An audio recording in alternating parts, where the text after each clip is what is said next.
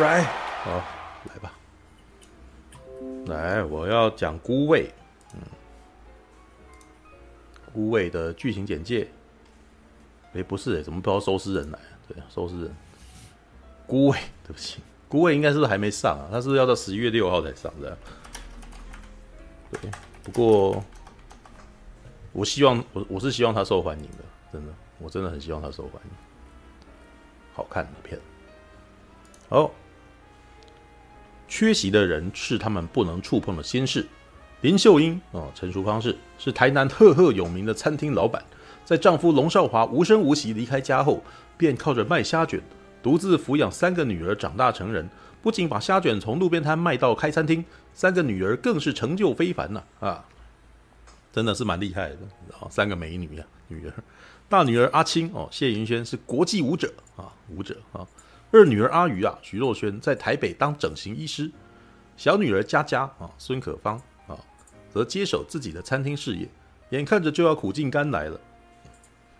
林秀英啊，却在七十大寿当天接到丈夫离世的噩耗，在替这位有名无实的丈夫啊筹办丧礼的同时，竟意外迎来了另一位陪伴丈夫度过晚年的女人。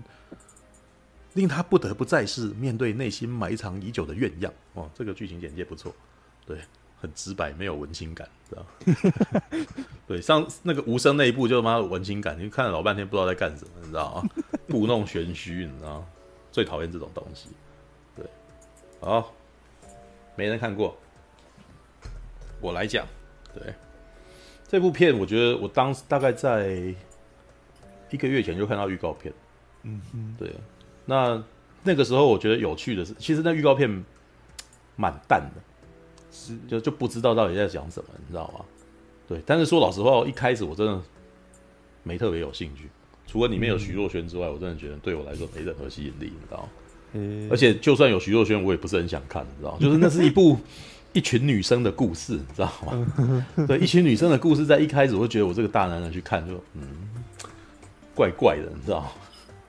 对。但是呢，呃，特映会就被邀请，我还是去看，对，因为主要是因为那个他应该算是今年下半年算很重要的片，我自己觉得，我看完以后觉得真的他算是下半年很重要的片，对，那呃，徐若瑄担任监制，廖庆松跟徐若瑄担任监制，对，那我看完以后觉得徐若瑄担任监制应该有起到非常大的影响。嗯哼，因为这部片好日式，知道很四肢愈合，你，知道嗯，这部片好四肢愈合的感觉哦。但是呢，它又很台湾，你知道，它又很有那种吴念真式的那种感觉。那这是一部温暖的电影，你知道，里面没有坏人，有了偶尔有偶尔有几个偶尔有几个那种那个什么。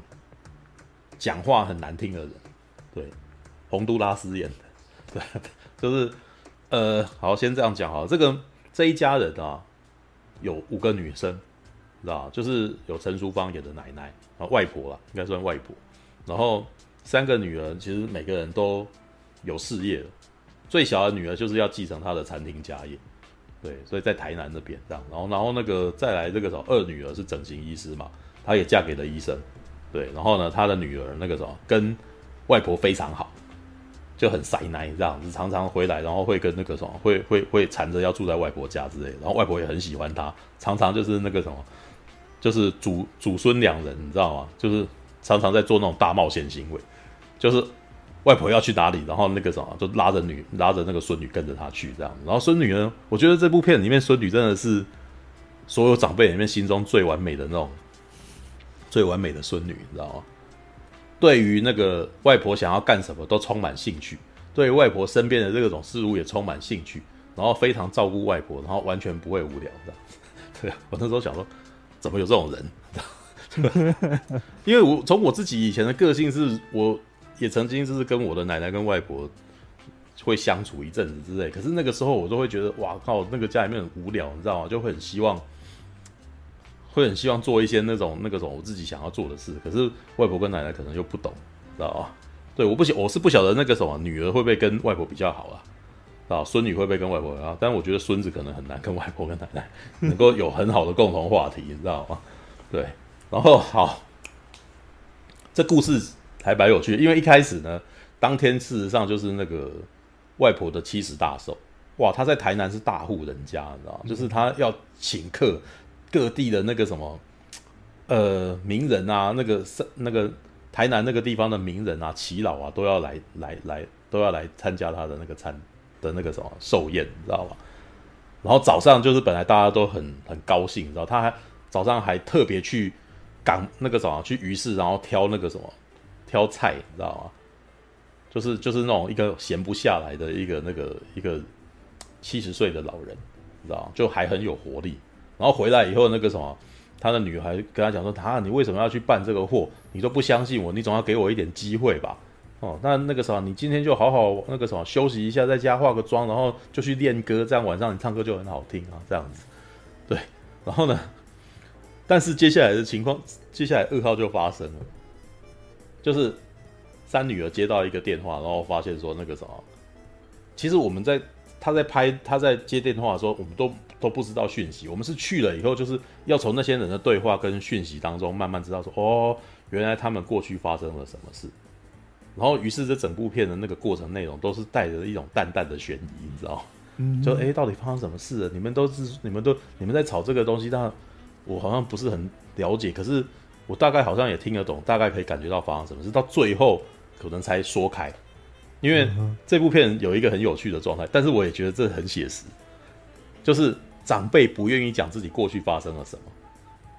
过去的都过去，不要提。他妈，可是观众都很想知道到底发生什么事情，你知道？你们为什么这么不爽？你为什么这么讨厌你的那个什么前你你的那个先生？那你的先生为什么会离开家？都都是谜，都不知道。然后要从他们的一些偶然一些对话，然后突然间会有一些回溯，然后你会回去看当时发生了什么事情。那其实这是一部非常温暖、非常亲情的片。片我刚刚就讲，片子里面没有任何的没有任何的坏人，知道？有的只有。每个人的各各自的状况，就比如说大女儿她有遇到一些问题，二女儿她也有一些那个什么她说不出来的心事，三女儿也有，对，然后然后当然那个什么妈妈啊就是外婆啊更有，因为她她自己本身有这件事情很有趣，因为她的先生过世，但是她已经那个先生已经离家了数十年，嗯，就是在那个几个女儿都还很小的时候就已经不见了，但是呢没有离婚。里面在一开始有一个回溯，就是拿离婚证书给他，希望说那个什么，就是希望他太太签了嘛。龙少华就拿那个呃年轻时候的龙少华，对，就是拿那个给他签这样，然后希望说你不要再离我们两个人就那个什么好聚好散这样子。然后这个女生呢，就是那个陈淑芳，就是数十年来都没签，所以他们两个一直都是夫妻。所以到最后那个什么，等到先生过世之后，哎，问题来了。你是他家属啊，你要不要帮他办丧事？对啊，然后那个什么，但是因为我那还蛮好玩的，因为他在第一那个什么，他先生在那一天过世了，就正好在他七十大寿当天过世。然后这个外婆这个什么太太很生气，她当年她当天还是照样过寿宴啊，还是照样过寿宴，然后第过第二天才开始去想说要怎么样办丧事这样子。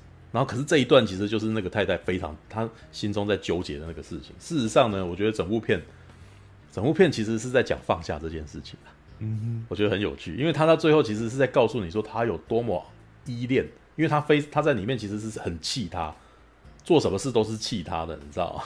就可能有人在那个法师过来啊，就是说，好，现在呢，请三位女儿跪下哦，那就是那个生那个什么往生事业的那个人嘛，那个的那个。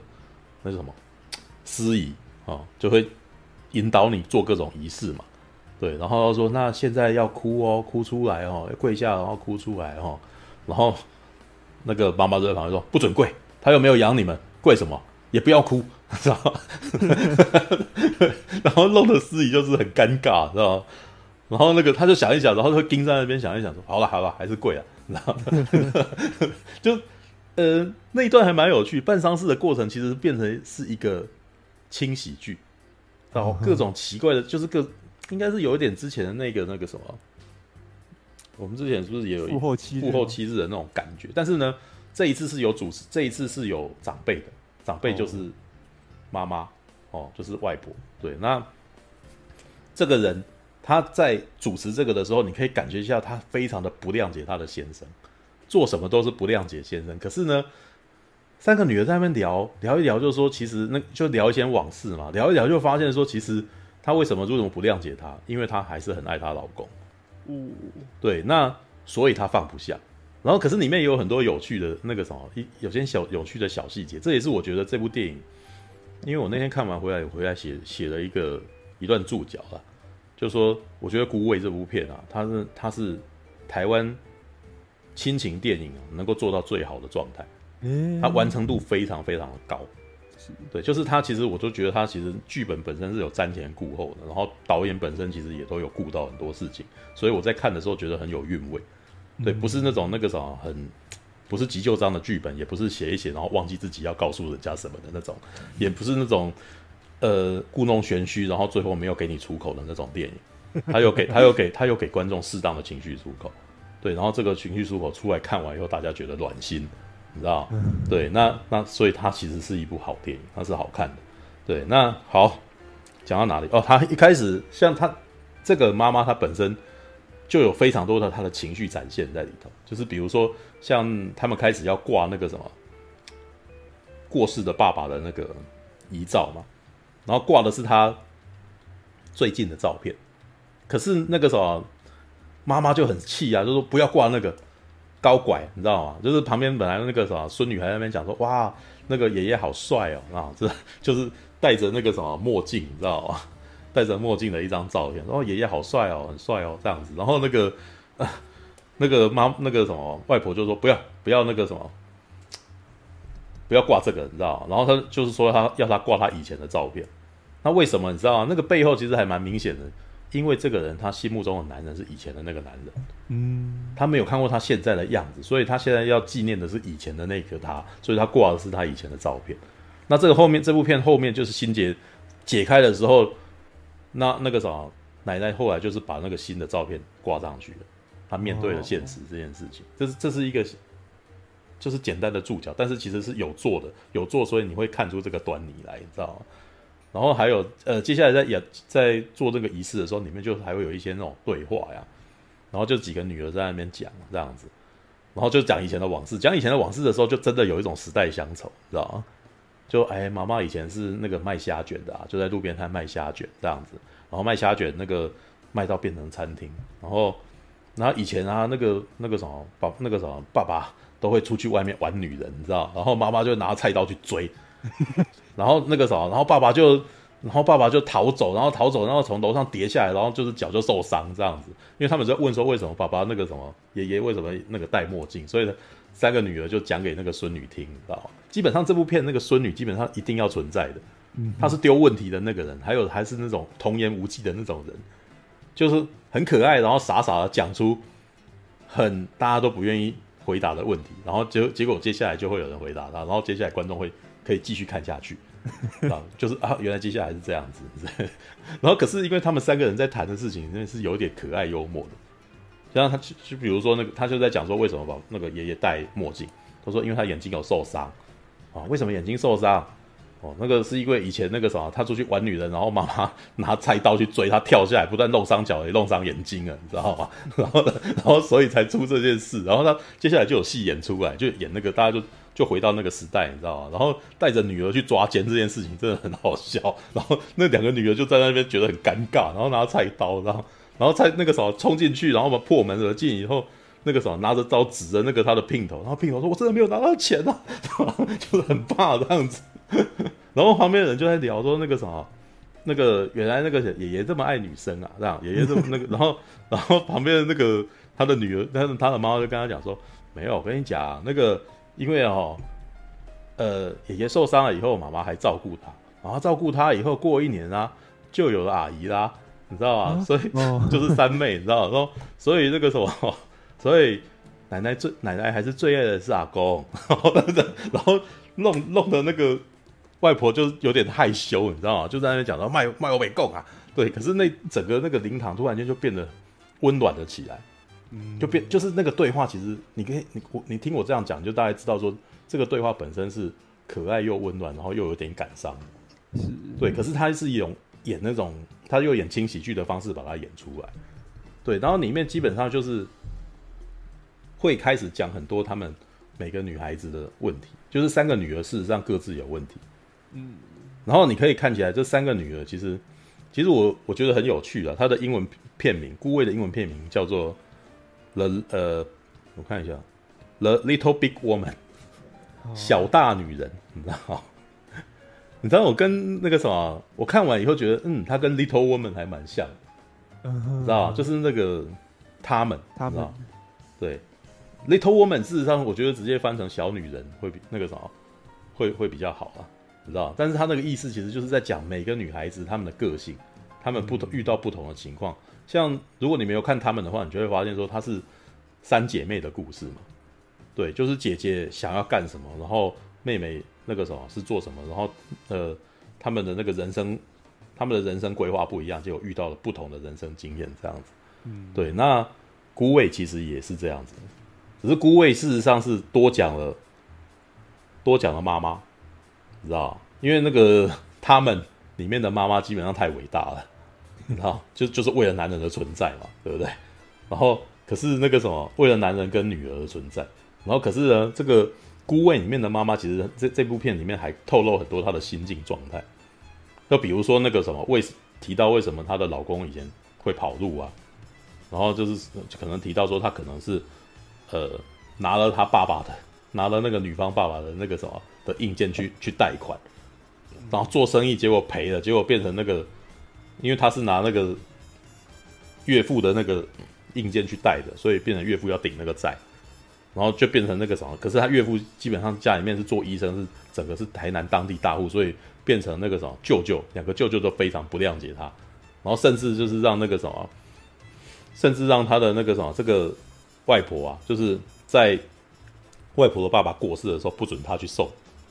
啊，所以于于是这个丧礼他只能够远远的站在站站在那个地方，然后看着那个送葬队伍过去这样子而已。然后这里面就有透露出很多那种悲伤的往事。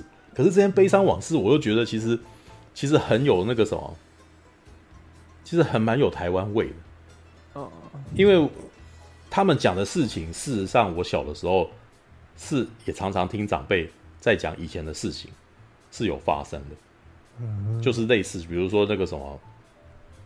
躲债啊，或者是出去外面投资生意失败跑路，然后变成那个什么太太要养孩子。嗯，对，其实不不瞒您说，我外公就是那种状态。嗯，我外公就是不在，就是我从小就没看过外公。等到我大学的时候，我外公过世了，然后我才知道他在哪里。知道，原来他因为外公很小以前就已经就离开了，就然后就变成我我外婆养大。我外婆就是那个什么，要养大我妈妈跟跟我舅舅，然后就就把他们就养大变成老师啊什么之类的，就是，然后其实他在讲的就是这个外婆的那种故事，你知道？然后呢，里面还有一段张钧甯有那个客串，知道？嗯，那一段很厉害哎，因为他们在几个在手就是在折纸花嘛，在就是母女在折纸花手艺的时候，突然间有一个女生来。长得很那个啥，就是哇，都不知道他是谁，你知道吗？然后可是你就看到那个徐若瑄啊，跟那个呃谢盈萱两个人就去抱他，然后两个人就看起来很难过，就是很伤心这样子。然后接下来，然后他就在那个啥，再去去拜了灵堂以后，然后回来就握住了那个陈陈淑芳的手，然后两只眼那个啥，他的只有他只有这么一场戏哦。然后旁边那个妹妹还在三女还在问说他是谁呀？知道，然后没有人要讲他是谁，知道？然后接下来他的眼睛就盯着陈淑芳，然后两只眼那个什么，两只眼睛就是泪眼汪汪的渲染欲泣，你知道吗？就一副终于看到他的样子。哎，我哎，他那演的真的很好，因为我看到那一段，我竟然就忍不住眼眶就红了。然后等到我意会过来的时候，我发现我根本还不知道他是谁，因为剧电影里面都还没有说他是谁。我到很后面才隐约的知道说，哦。张钧甯好像是，应该是他们家女儿，很小的时候被抱走了，家里面太穷被抱走，然后就回来那个什么出那个什么，因为那个爸爸过世了，所以回来看他这样子。可是他已经不是他们家的人，但是那个什么几十年不见了，哇，看这么一眼，真的觉得那个什么就是五味杂陈。哇，那他我觉得张钧甯很厉害，因为他在全片的的戏大概就只有那样子而已。大概我我我算一算，大概可能不超过五分钟吧。可是他既然可以几分，他就可以既然有办法一个镜头逼哭我，知道？这个很厉害，你知道？其实这部片里面陈淑芳演最厉害了，最好，因为他是他必须是贯穿整部片的，他的心路历程跟他的那个内心的那种挣扎，这件事情是整部电影里面的最大的重心。然后接下来就是谢盈萱跟徐若瑄这两个人，这两个女生就是大女儿跟二女儿本身的那个故事。因为大女儿跟二女儿个性很不一样，大女儿是一个放飞自我的舞者，她是艺术家，你知道吗？她是艺术家，然后可能那个什么，在外面尽情的展现自己这样子，可是到最后可能身体出事了，然后结结果她这时候就是觉得很，突然间又觉得自己好像无依无靠，然后可是又不想跟家人讲，因为跟家人讲，然后对方的那个什么担心跟情感的那个什么的那种投射，会让她更会让觉得压力更大，你知道吗？对，那徐若瑄的情况呢？徐若瑄就是一个那种很一板一眼的一个女孩子。她觉得，呃，她里面有一段台词啊，就是说她小的时候，只要她考第一名，或是得了奖状，爸爸一定会来。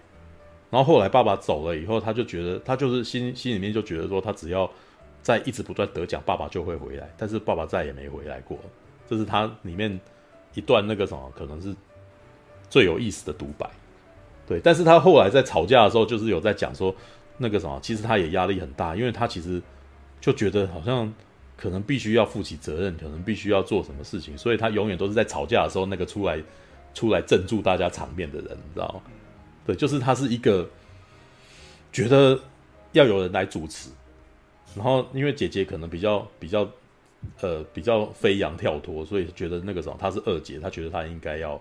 出来，然后她也是那三个姐妹里面唯一有组织家庭的人，哦，就是那个孙女是她的，对。但是徐若瑄演的戏也很可爱，因为那个什么，我真的觉得这个剧本其实还蛮蛮面面俱到的，你知道，就是每个人的故事都有一点有趣，也有一点感伤，也有点可爱。像徐若瑄里面那个什么，因为大姐她身体不好，然后可是徐若瑄的先生也是医生。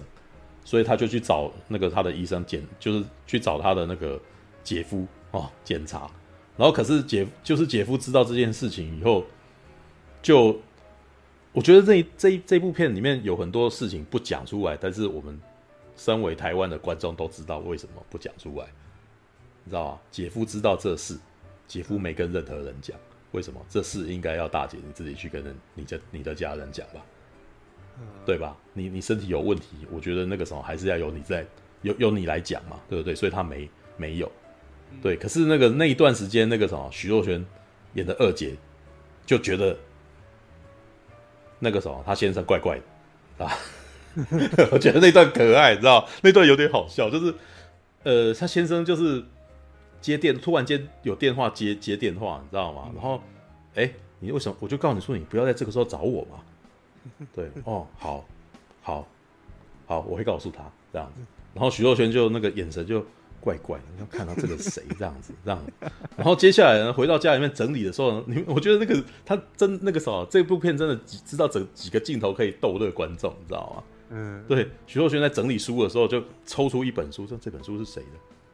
对，然后问老公，这本那个什么《恋爱梦》是你的吗？你买的吗？对，然后老公说什么？恋爱梦，恋爱梦，就那本书的那个封面叫《恋爱梦》，你知道吗？对，然后，然后，呃，我忘记是不是叫恋爱，但是就是基本上就是那个那三个字这样。然后老公就有点搞不清楚状况，说：“嗯、呃，应该是那个女儿买的吧？我不知道啊。”这样子，来来来，你过来，那个我有话要跟你讲，这样子。然后许若瑄一坐下来就说：“你要跟我离婚哦？我跟你讲啊，你然后那个，然后那个，我要我要那个什么，我们我要我们家家女儿的赡养费哦。”然后老公就愣一下，说：“谁要跟你离婚？”然后，然后，然后徐若瑄就闹脾气说：“不是你先提的吗？”然后我觉得那一段真的很可爱，因为就徐若瑄就有点有点怀疑，然后就就就闹脾气先讲，你知道吗？先讲，我就觉得突然间觉得徐若瑄好可爱啊，就是就是一个小女生在闹脾气这样。然后男生就哎、欸，那个男生也演很好，就是他握住她的时候，我觉得这男好 man，你知道吗？对，徐若瑄就是有这样子的老公，你知道吗？然后接下来他。但是镜头接下来他也没有说发生什么事，但是观众全都知道他应该是告诉他什么了，嗯，你知道就是都没有讲，电影都都没说，对，但是我那个啥，我觉得台湾的观众很清楚这种尽在不言中的那种不说出来的事情，嗯，是对，但这件事情后来还是不要扛了，对，就是那个这因为三四个女人，啊五个女人中间所累积的那种压力，到最后是要是要说开的。这部电影的最后就是要说开，然后可是电影的说开，事实上就是一群人就是在那边吵架，你知道吗？哦，对，但是吵架到最后是要说开。我我其实这也是我个人经验，我觉得吵架是一定要不不要害怕吵架，吵架就是到最后，但是吵架不能够那个什么，大家不欢而散，你知道？你要你要把话说清楚，事情要解决，不然的话你们永远都有那个疙瘩。然后如果你这时候逃避，你接下来人家一辈子都会在拿那个东西一直无限上纲你，嗯，你知道吗？因为你那个时候没有跟人家解决问题，然后以后人家一见了面就讲你这个，然后你再逃，你永远逃不掉，你知道吗？因为因为家人之间是就完全是无法逃避这种事的啊。对，好，但是呢，我觉得我看到后来也觉得很有趣，因为其实这部片最后要讲的是什么，你知道吗？放手。嗯，他这部片其实如果讲清楚的话，就是告诉你说。你我知道你很爱你的家人，但是你不要管你家人太多，你要让他自己去照顾自己，儿孙自有儿孙福。是对你的关心，你自己也要放开，就是你自己要放下这这段感情。人家，呃，就是你可能不谅解他的，可能或者最后你会发现对方其实是爱着你，但是你你为了作为惩罚他，所以一直不愿意放手。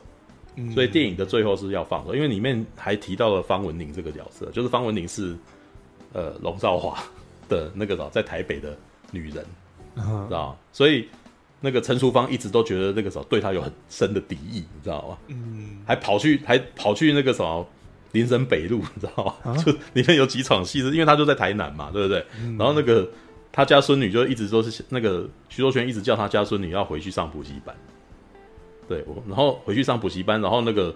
外婆就说要送他回去，结果这个时候就跟他一起坐上火车去台北。然 后我想啊，干什么？然后就说就祖孙两人大冒险，然后跑去那个什么，跑去林森北路，你知道吗？干什么？他去他去那个什么，他们去突击那个，跑去突击她的老公的那个什么平常去的酒店，你知道吗？就是就是这一这一段很那个，就是阿嬷这个什么，就是阿嬷当侦探，你知道吗？去查她老公本来住哪，你知道吗？就是跟他之前那个那一段拿着菜刀去抓奸的那个同一种状态，知道吗？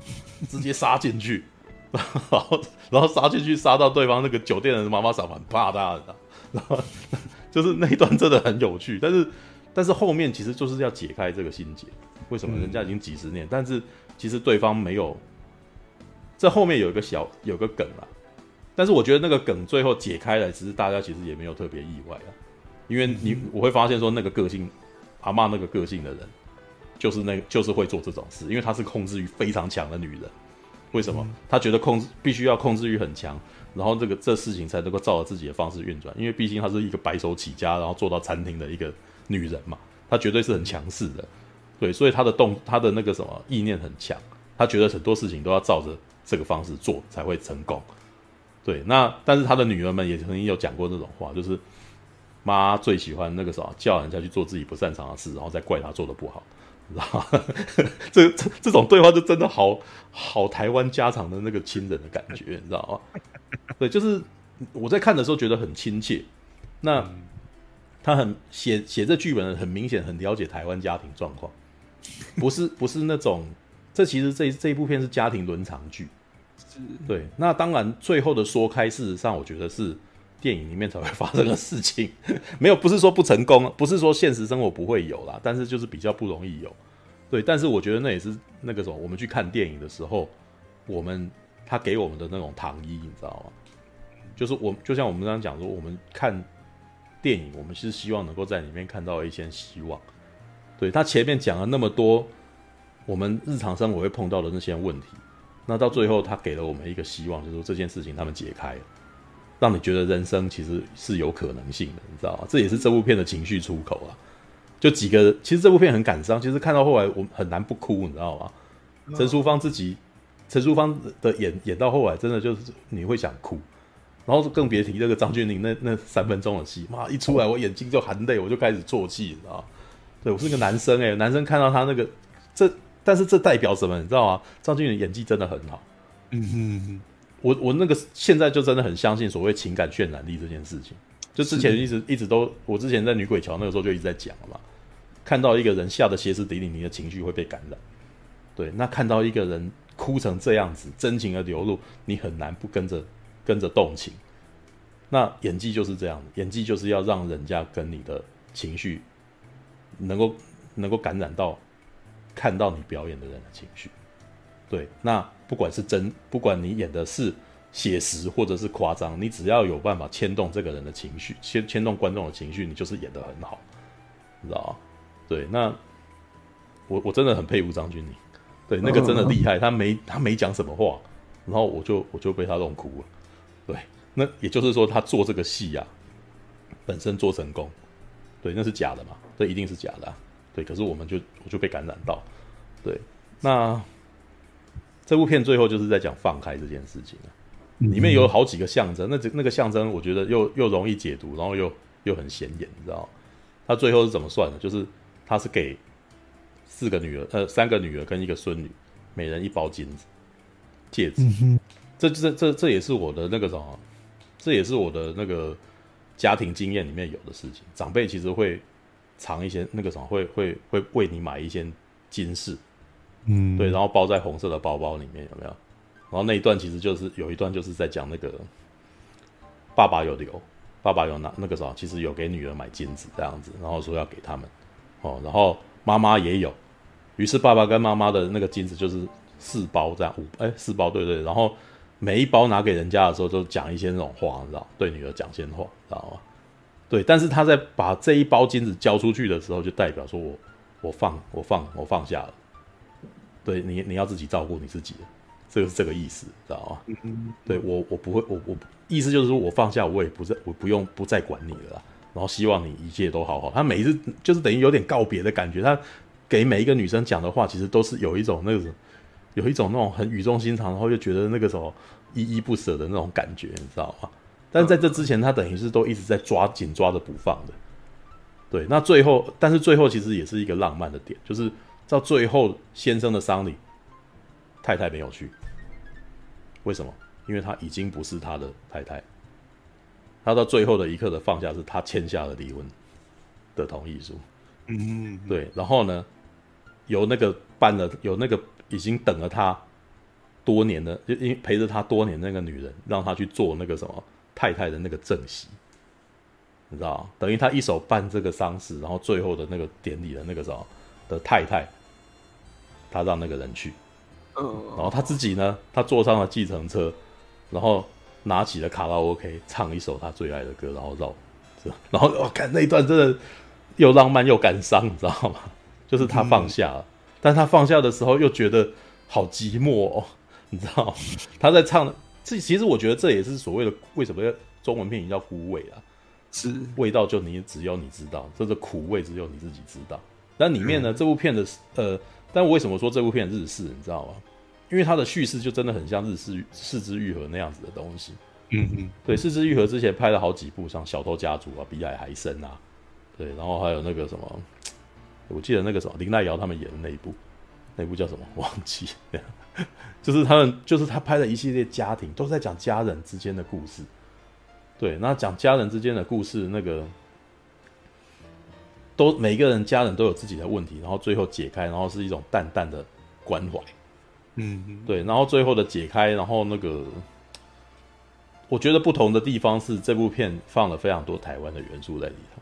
是对这部呃，前几年有一部很像，叫做《妈妈今晚吃什么》，就是一清庙的，一清庙的电影。对，一清庙的呃那个啥，一清庙他，因为如果你们知道一清庙的话，一清庙是一清瑶的姐姐。对，然后他一清瑶后来在日本是。有名的歌手啊，对，然后一清庙那个写是则是做变成作家，可是他们后来就是发现说，他们其实，在妈妈过世之后，他们才发现说，他们其实是台湾人，就是妈妈是日本人，爸爸是台湾，他们是台南严家的那个什么后代，然后那个故事就是在讲说他们在回忆妈妈以前怎么嫁到台湾来，然后呃后来去了日本，然后又怎么样做台湾的这个台湾的那个食物，让让那个啥，让让姐妹两人其实都很都很怀念妈妈的食物这样子。然后呢，姑味呢，姑味的妈妈是个卖炸炸虾卷的虾卷的，对，所以他在里面其实做那个食物，其实有非常多的食物特写，你知道吗？就是妈妈所做的炸虾本身那个什么代表了很多事情，对。那妈妈今晚吃什么？那个其实那个什么到最后的感伤之处是什么？你知道吗？妈妈过世了，妈妈过世以后，然后姐妹好难过，她就是真的很伤心。结果回到家里面，那个什么，他们那个妈妈都会为了为了女儿，然后准备很多食物，然后冰在冰箱里面，然后。妈妈过世以后，然后姐妹两人吃那个东西，吃的真的很难，吃的很伤心，然后又很不希望那个东西不见，你知道吗？吃那个他吃那个冰那个什么冷冻库里面的粽子，吃到最后一颗的时候，想说这是妈妈留下来最后一点点的东西，哇，那一段真的很很感伤啊！就是那那个什么，没想到妈妈所留下来的食物本身带有那么大意义，对。然后拿这两两者来对比，就是在于我觉得孤味他的那个摄影啊。他的那个方式很日式，真的让我觉得很日本，你知道吗？那为什么会这样讲？你知道吗？因为日本，因为台湾的电影啊，拍的时候，我觉得都有。我本来还没有特别的感觉，我我我在看完《孤味》以后特别有感觉。是日本的电影其实不会非常的强调颜色的鲜艳度，你知道吗？并不是说完全没有，它有时候比如说出现枫叶的时候，它会非常的红艳。对，但是你在看他拍拍一些家里面的东西的时候，它的彩度彩度比较低。你看他拍食物的时候，你多半那个食物本身不是那种大红大紫的东西。对，但是呢，你就会觉得，但是因为层次很够，它的景深可能比较浅，然后光线比较柔和，你就会真的觉得那一那一盘食物真的很好吃，知道你你在看日剧的，我以前看日剧最喜欢看食物，你知道吗？因为日我后来发现那个什么日剧的那个。食物啊，是有专门的人在在做那个什么烹调跟摆盘的，呃，就他们非常在意那个食物的特写，所以那个每次食物端过来的时候，都会让我觉得哇，好好吃，好想吃，你知道吗？就是比如说他们在，我我曾经我已经不止一次，因为看到日剧，然后想要去买那个日剧里面的食物来吃，像有一次小孩女的一碗汤，你知道吗？那个其实他们那个汤的那个料是什么我也不知道，但是我在看那个时候，我就超想喝汤的。然后我就真的很想去买那个汤来吃，是对。然后还有那个荞麦面，哇，吃荞麦面的时候，哇靠，那个它那个面的那个颜色也没有很深啊，也没有很浓艳，就淡淡的。可是它的那个光泽就真的让你觉得好想吃那个东西，你知道吗？对，孤味在拍食物的时候，有点像日本日本的那个什么，有点像日本的日剧里面拍食物的感觉。对，为什么我会这样讲？知道吗？因为过去我看到的台湾的那个什么。不管是电影啊，或者连续剧，他们拍食物多半是绿的很绿，红的很红，浓艳，你知道吗？对，就是感觉起来那个他好像非得要把那个颜色对比拉到最高的那种感觉，就是要强调它的存在这样。可是菇 可是菇味没有，菇味的颜色的那个什么食物的颜色是比较平淡的，可是它的层次比较多，就是那种景深啊比较浅，然后那个什么，它它那个什么那个食物的那个食材的那个食具本身。又好像很精心的去选过，可能木头的勺子怎么在那边弄啊，让他觉得你会觉得那个什么妈妈在那边揉那个东西。一般其实如果你在餐厅看到揉那个东西，你只会觉得有点很油啊或者什么。但是他在那部片里面，在在在孤味里面揉的时候，你就感觉不到这一点，你知道吗？你只觉得那个东西感觉起来温暖，知道吗？对，这个这一点我真的有注意到这一点，知道吗？然后还有一些他们在拍摄的那种。他们也不会过分的让那个画面过于浓艳，你知道？那当然啦，我我我其实不知道这是不是跟徐若瑄当监制有关系啊？嗯，所以搞不好是搞不好可可能他在日本待久了，所以他可能会有要求要那个东西要注意或者什么之类。我不知道他有没有在做监制上面有管到这么这么的严，知道吗？对，因为制片制片的那个权力可大可小了，知道？因为主要主要还是导演，但是那个。制片本身如果有强大的意志的话，可能可以影响一些人。但是如果本身他是不专业的制片，可能会又会会影响到别的奇怪的地方。对，但是整体来讲，孤味感觉起来是很好的，它完成度很高。你会发现它很多细节都被注意到。对，然后呢，这部片的故事内容其实是非常四平八稳的，因为它就是亲情片。然后台湾什么不会，最会就是拍亲情片，你知道以前的那种爱呀、缘啊、斗赏啊，你知道？有没有？以以前那个连续剧有一部叫做《爱》，你知道吗？对，然后还有一部叫《缘》，你知道《爱》的那个续集叫做《缘》，知道吗？对，对，就是呃，或是停那个啥，我我我国小的时候还有一部片叫《天宫天宫跳后郎》，知道吗？哦，就是这样这种类型的电影，或是《草地状元》。对，我讲的都是连续剧啊。对，《草地状元》就是呃，台湾其实有一支那个什么，就是呃，要这么说好，现在可能还有在拍这个，就大爱大爱台，知道吧？呃、大爱频道，就是家里面都是好人什么。但是呢，大爱可能就是又太太全面的正面，你知道吗？对对，这一部其实是他还是有点出那个女人在这个时代会碰到的各种问题，或者是。过去的那个啥，过上一辈的女人，她们在以前的年代碰到了什么问题？嗯，然后有的时候其实都是情感，就是放不下或什么，然后最后要放下。但是这部片其实到最后其实是告诉你要放下，你知道吧？然后，但是我觉得这部片后面也透露出一个，呃，台湾民众的心声啊。我觉得在某方面。我们其实也不是很想要去做什么，我们不想要跟世界上争什么，我们只想要好好的过日子，然后过得开心。这这几个这几个女人所透露出来的情况都是有点这样子。嗯，然后徐若瑄在里面也有一段是跟她的孙女，那她孙女也有一段还是有讲一点点她孙女的内内心状态。虽然大部分都是那个什么，都是都是徐若瑄他们那一辈的，不是第三代。对，但第三代里面有一段就是我只是想要跟家人在一起而已啊。对，因为徐若瑄一直有帮他规划一个很好的未来，说你要去念托福，然后接下来要出国，哦，然后女儿就生就是，呃，阿嬷就是说我我那个什么，我其实也不希望你出啊，因为你要要是出国，我会很寂寞的。对，不过那个什么，这一切那个什么，都还是你自己去做决定。然后接着他的孙女就说我不想出国啊，然后接着徐若那个那是后面再说开的那一段，就徐若瑄就在那边，你要出国啊。你要出国，你的选择才会多啊，不然就会像我这样，是吧？什么意思呢？因为徐若瑄一直都觉得自己可能就只有去念书这条路，她要早早的成为大人，他早早的成熟，他希望女儿赶快那个什么，以后有多一点的机会，不要像他这样子，你知道吗？我觉得他某个方面来讲，很多家长好像都有类似的 类似的心境，你知道吗？嗯，对。然后，可是后面他讲的就是说。可是像你现在这样子，那那那个孙女写的话，其实也也写的很犀利啊，编剧也写的很犀利。说可是像你这样子，我现在哪有什么选择？知道？他意思是说，你说我出国有选择，那我现在没选择啊。对，然后最后讲了一句，其实我也只是想要再跟多那个什么，想要多跟你们相处而已。哇，好乖的孙女，你知道吗？就我身边碰到的人超想出国的嘛。因为我我身边有碰到类似的情况啊，就是也是那个什么。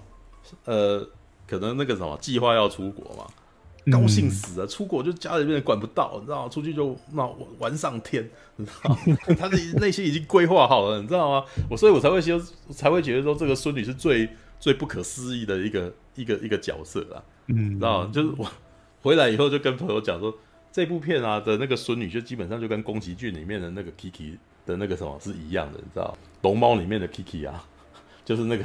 啊，那那个什么《魔女宅急便》里面的 Kiki，然后或者是《龙猫》里面的那对姐妹啊，是一样，很乖，你知道吗？就是长辈们心中最好的、最美好的样貌，你知道吗？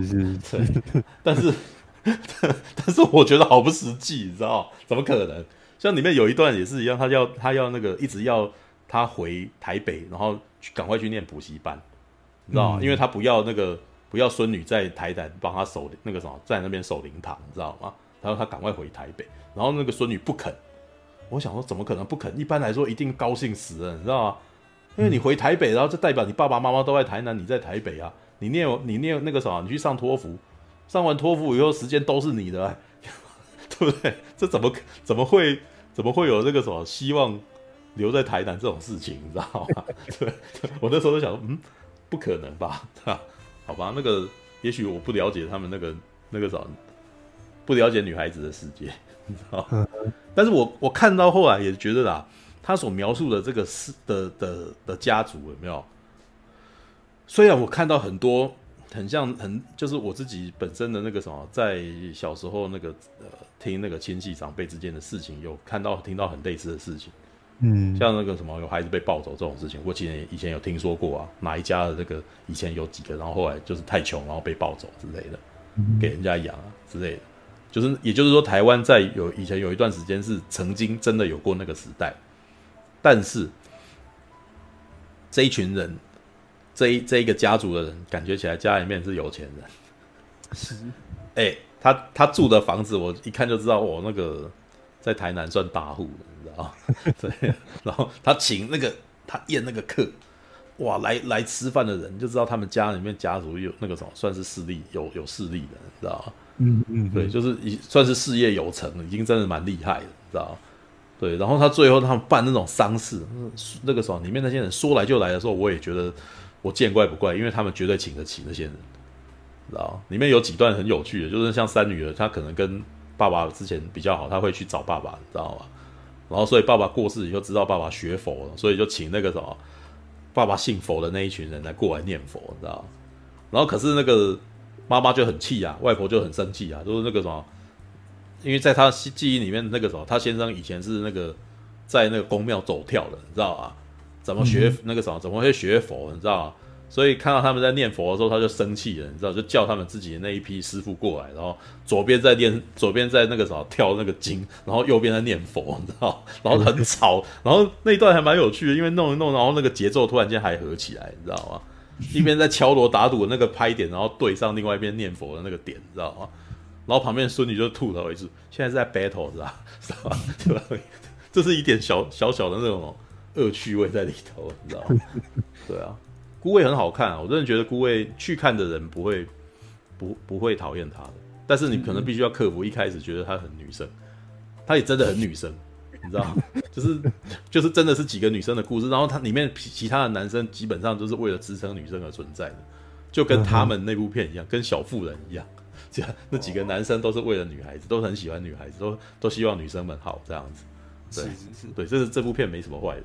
对，All right，哦，那个再多讲一个额外的孤味啊，嗯，我觉得孤味的那个什么自入性行销做的恰到好处，知道吗？嗯、因为之前我们那个什么，我们常常有在诟病说自入性行销太过显眼，显眼到甚至就是那个什么，让那个戏本身那个什么很难看戏，继续看下去，因为。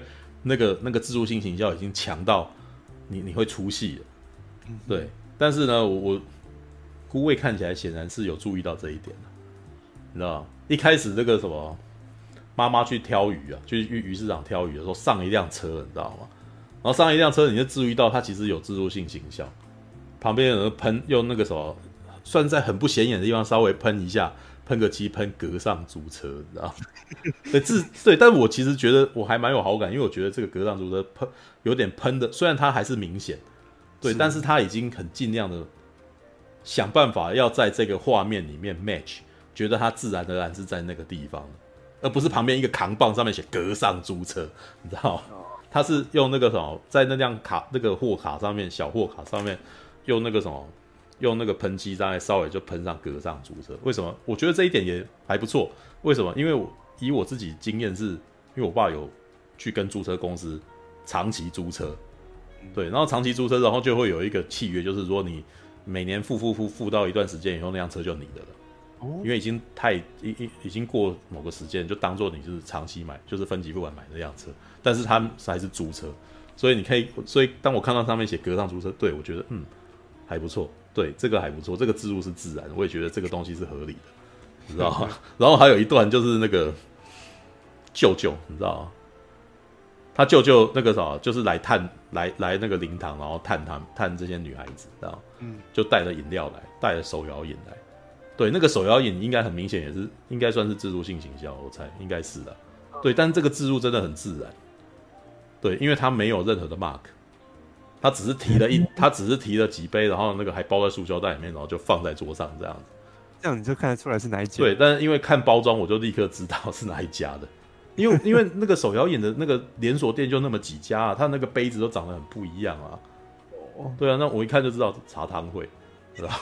很明显茶汤会，对，茶汤会的那个那个杯子在那个地方，但是它没有那么明显的让你注意到说哦，茶汤会之入了。对，但是为什么特地要买茶汤会的杯子？绝对不可能呢，绝对不可能那个什么是随便买的哦。电影本身那个什么，电影本身做了很多事情都是要都是去组织出来的，所以拎一包茶汤会来那个什么，好啦，当然你我我不排除那个什么，那个是那个什么，呃，现场的那个制片很喜欢喝茶汤会，你知道吗？也是有可能，对，也是有可能，因为他真的放的太太自然了，你知道吗？对，就是自然到你。不觉得那个地方有什么异样，就是那个好像就是应该出现在上面，这样真的懒得弄美毛妆的颜料不自然。对，也有可能我讲着讲着也没什么自信啊，对不起。格上租车倒是很明显啊，你知道对。但是我觉得格上租车的那个那个真的喷的很，就是它那个牌子，我是觉得是 OK，是自然的。对，这事实上你在电影里面要出现任何的 logo 本身，都都是需要经过，都都是不都是要经过讨论的。对，所以你会看到很多好莱坞电影里面，一些比较低成本的电影里面，他明明开的是哪一排的车，后来这个 mark 还是把它拆了，知道吧？不要，就是他们不会刻意的，就是因为自己喜欢然后还做这件事情，除非除非真的很极端了。对，All right，好吧，孤味，对，那个我我我还蛮希望他好，他那个票房能够好的，因为我是觉得这是一个非常正面的一个一个呃一部电影。应该是呃，不管是它的剧情，还是它的制成，我都觉得是很正面的。你知道，就是首先我刚刚讲了，你有他有给适当的情绪出口，有没有？不，没有故弄玄虚，没有剧本写一写不知道在哪，所以我觉得他的那个什么完成度是高的。对，那这种完成度高的电影，应我觉得应该要受到，应该要得到票房的成功，他应该要得到商业成功，因为这样子代表说他。代表我的价值观有有成立，你知道吗？因为我最讨厌那种事情讲不清楚，然后还那个什么卖不好，然后还要怪观众不懂的那种那种片，你知道吗？嗯、对，太掉书包了，或者是或者是其实你明明根本就你没有在照顾观众。但是这一部事实上，我觉得它是有点还蛮面面俱到的啦，就是他故事讲的简单，但是他要提他要表达的那个情绪也是清楚的，然后画面赏心悦目。对，这部片的几个女生都很漂亮，对，当然就别提徐若瑄了。但是徐若瑄前面一段有一个画面，我都觉得她有点挑战，因为她她把自己演的比较沧桑一点，哦，她可能连妆都把她弄得比较哦，好像很忙啊，是个熟女人，你知道吗？对，可是后面那个啥，几个姐妹在那边聊天打闹的时候，她又她又很明显那个光又让她的脸看起来就很那个什么，哇，怎么那么美？你知道年轻，你知道吗？对，也就是说，徐若瑄在里面有沧桑、比较老态的时刻，然后可是越演她到最后越看起来越年轻，你知道吗？就是这，我也不知道他是不是有那个什么，也不知道，因为他是监制，会不会到最后有要求人家要修他的脸之类的，？OK，好啦，之前不是说电影用 iPhone 都是正派角色直接官方爆的，没有这部片台湾好像比较没这样子啊，对，All right，OK，OK。好，这是孤味，我们讲蛮久嘞，十一点半，我们讲了要一个钟头，所以希望你们不会觉得我讲的很无聊。感谢您的收看，喜欢的话欢迎订阅频道哦。